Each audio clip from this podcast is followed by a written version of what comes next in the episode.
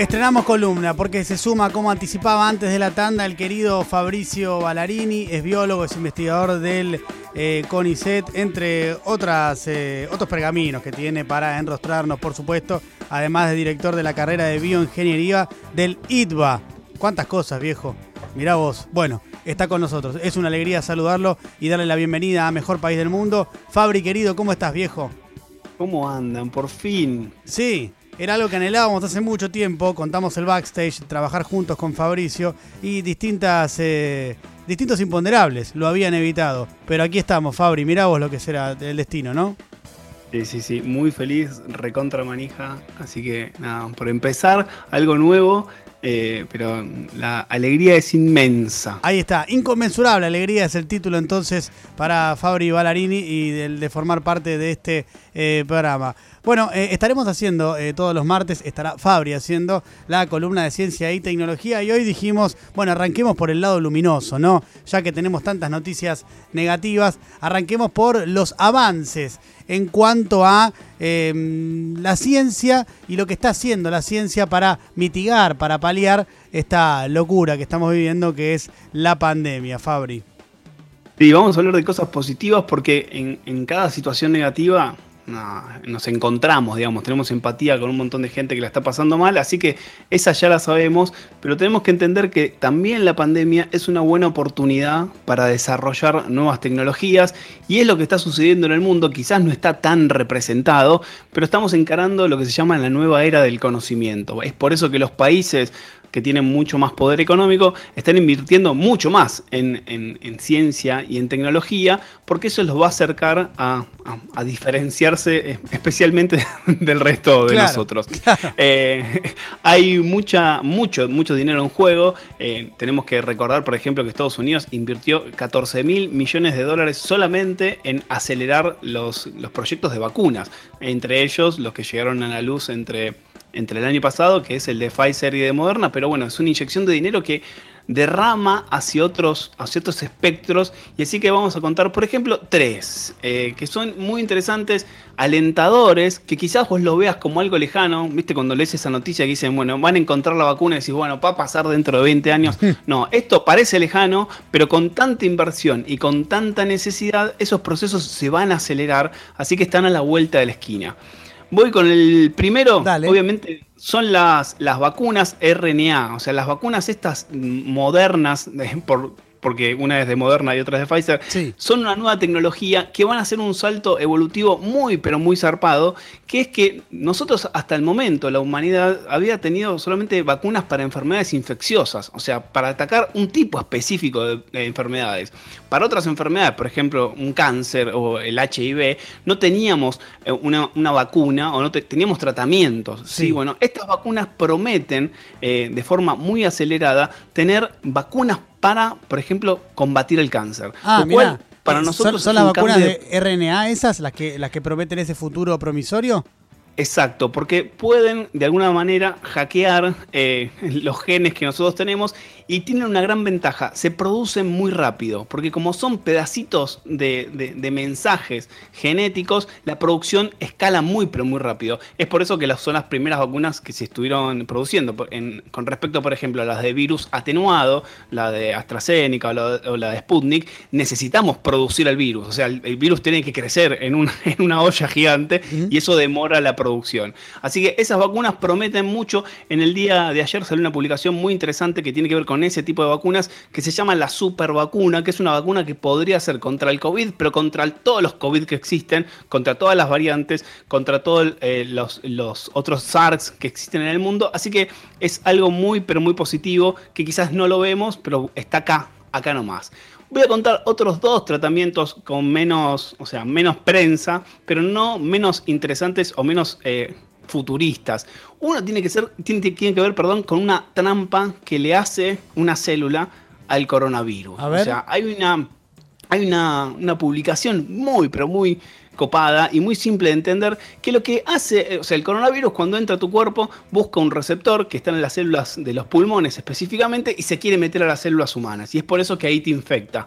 Estos tipos lo que desarrollaron es una como una célula falsa, imagínate una pelotita que en realidad no es parte de tu, de tu cuerpo, que tiene esos receptores. Entonces el COVID se cree que está entrando a tu cuerpo, pero en realidad está entrando una nanomolécula o una nanotrampa donde queda ahí atrapado y no puede infectar al, cuerpo. Pero vos decís, bueno, ¿y qué hacemos con, con esas bolitas llenas de COVID? Sí. Bueno, es tan inteligente el proyecto que tiene unas, unos transmisores, como unas señales que le avisan a los macrófagos, no sé si saben, pero los macrófagos son los elementos o las células del sistema inmune que se encargan de comer a las células infectadas. Entonces le dicen a los macrófagos, che, acá estamos, vengan a comernos, que nosotros estamos llenos de COVID. Entonces es como si fuese una aspiradora que va comiendo el COVID encerrado en bolitas es alucinante. es espectacular. O sea, lo que hacen eh, los científicos con esta nanotecnología, eh, en caso de que finalmente puedan concretarla, es eh, producir estas células que tienen la única función de engañar al COVID. El COVID queda atrapado ahí y llaman al sistema inmunológico para que vaya y se las morfe a esas células. están acá tengo, los tengo metiditos adentro de la bolsa, cómanselo. Y bueno, si pensamos que esto sirve para el COVID, también puede servir para otras infecciones virales. O sea, podrían atrapar otras células. Si esos, esos virus no están en el cuerpo, eh, no infectan otras células y la manera en la cual tienen para replicarse se viene interferida. Ah, me enloquece esto, Fabri. Salió una revista muy prestigiosa que se llama Cell la semana pasada y fue, por lo menos en el ámbito académico, fue un boom. En, en los medios no salió porque, bueno, a veces garpa lo negativo. Así que te cuento, te contamos esto para que estés bastante contento. Eh, está eso en está en prueba, está en desarrollo, digamos. Está en desarrollo lo que se llaman pruebas preclínicas, que son antes de entrar a la fase de fase 1, fase 2, fase 3, que las, las famosas que ya conocemos que son en humanos. Pero bueno, si salió la publicación en esta revista tan importante, es que están hiper recontra avanzados. Recordemos que las publicaciones salen ah, con un delay. O sea, cuando te publican el paper, quiere decir que el trabajo ese está adelantado varios meses. O sea, que están seis meses adelantados. No te están contando porque el proceso de publicación es muy lento. Por ejemplo, cuando estábamos con el tema de la vacuna Sputnik y la publicación, obviamente tres meses antes habían mandado a publicar a The Lancet, pero bueno, aprendimos que en esos tres meses la revista tarda en procesar, eso es absolutamente normal. Y por último, un desarrollo que eh, pasó en Argentina, que está muy pero muy bueno el encare porque es mucho más simple. Es una barrera que vos te pones como un puff en la nariz. No sé si muchas personas lo utilizan, pero eh, es un puff que puede ingresar mm, de forma semiviolenta eh, en, la nariz, que es un poquito de, de, agua con sal. Y lo que tiene este componente es que tiene una molécula, tiene una, una partecita de un alga, de un componente de un alga que está en la naturaleza. Y lo que hace esa alga tiene una carga de, electrones, o sea, tiene una carga como de imán, que hace que el virus se pegue ahí y no pase a tu cuerpo. Entonces, cuando vos te lo pones en la nariz, el virus, en vez de ingresar a tu cuerpo, queda atrapado en esa solución y vos cuando te sonas la nariz, eso cae. Ah, no. Ese puff es, espectacular. Muy, pero simple. Pero espera, ¿eso dónde, se está desarrollando, Fabri, eso? Eso se está desarrollando, o sea, el puff existe, o sea, es de venta, casi no es de venta libre, pero eh, se, puede, se puede conseguir en las farmacias. Salió el preprint, que significa que es esta publicación rápida,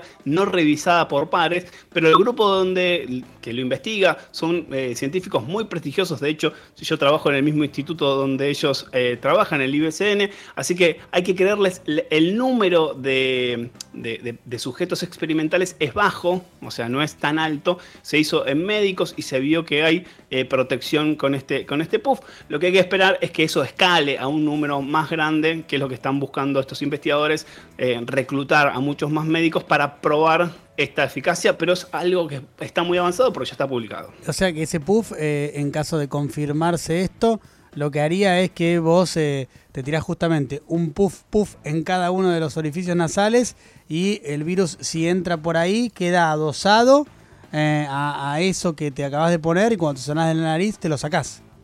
Como si fuese una barrera casi mecánica. Y lo deberías usar en los momentos en los cuales vas a ir a un lugar público donde hay mucha gente. Si estás en tu casa, obviamente no hay ninguna necesidad, pero si dices, oh, voy, tengo que ir a tomarme el bondi, me clavo este puff. Así que hay distintas eh, pseudo soluciones, o sea, momentáneas.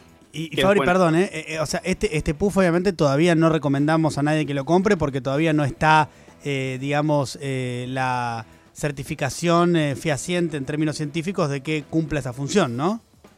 Claro, estos tipos de medicamentos que se utilizan para otras funciones están aprobados por ANMAT para otras patologías y no están aprobados para estas. ¿sí? Si uno busca en la página quizás va a haber una, comunicación un poco atrevida de, la empresa, con mucho deseo de que pueda involucrarse en la patología, pero todavía no está aprobado porque faltan estudios de, mayor volumen. Pero bueno. Tengo a dos eh, amigos eh, oyentes, eh, uno es em, eh, un eh, CEO, el otro es un productor eh, televisivo y los dos me mandan fotos del spray nasal que ya se compraron, no por, escucharlo, no por escucharlo a Fabricio, pero sí por recomendaciones que han escuchado por allí, así que lo están eh, lo están utilizando ellos. Por supuesto que nosotros desde aquí no lo vamos a recomendar, no vamos a dar el nombre, porque eh, no, no sería prudente de nuestra parte, ¿verdad, Fabri? No, no, no. De, hecho, es una investigación que se está haciendo casi eh, en secreto, digamos. Está publicado, pero no está tipificado cuál es eh, la droga que se utiliza,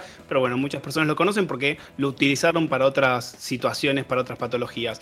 Así que son tres descubrimientos bastante nuevos de las últimas semanas que nos pueden acercar no sé, a una pseudo normalidad o que nos dan a entender que la tecnología cuando avanza, que cuando hay mucha inversión y mucho interés, las cosas se aceleran profundamente. Eso es un dato muy interesante. Las soluciones existen, ¿sí? Lo que necesitamos es el catalizador del dinero. Exactamente. es una muy buena eh, definición, eh, Fabri, y me encanta este comienzo auspicioso, ¿no? Mirando el lado luminoso y de los avances y de lo que están haciendo los científicos, la comunidad científica internacional para avanzar en pos de, bueno, eh, mejorar nuestras vidas eh, a partir de lo que está pasando con eh, la pandemia. Me gustaron todas, me quedé particularmente enloquecido con la de la célula que engaña al COVID y le dice, ah, sí, vení, vení, vení por acá, ta, pum, entra el COVID ahí, lo deja atrapado y una vez que lo atrapó dice, ah, vení, vení, sistema inmunológico, vení para acá, pum, adentro. Se come la célula y se acabó el COVID. Una locura maravillosa. Bueno, ojalá que prospere esa investigación, Fabri. Sí, sí, lo quiero en mi cuerpo. Sí, por supuesto que sí. Por supuesto que sí. Bueno, es Fabricio Ballarini.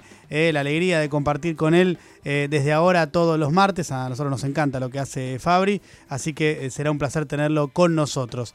Fabricio, esperamos que vos te hayas sentido tan cómodo como nosotros con vos. No sé cómo lo viste infinitamente feliz. Ay, qué lindo, Fabri. Con este grupo eh, al cual admiro y lo vengo siguiendo desde los comienzos, pero desde los comienzos, de los comienzos. Eh, así que me pone muy feliz. Excelente. Cual fan. Claro, vamos.